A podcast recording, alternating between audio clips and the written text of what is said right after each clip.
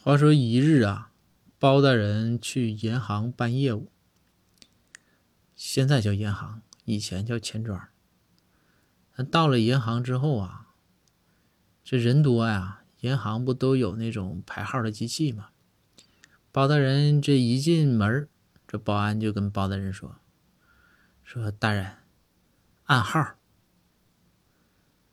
包大人合计。这你说这银行我以前没来过，都是下边人办的，这次我办，这要暗号，这暗号是啥呢？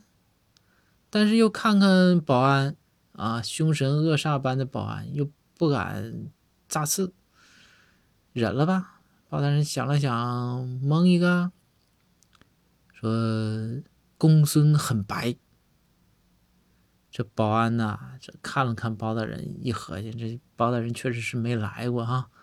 于是保安就帮着包大人把这个号按了，给包大人排了号。包大人接过这个排排的这个号啊，走就是走进银行，然后啊拍拍小心脏，心说还好还好，这个暗号蒙对了，公孙是真白。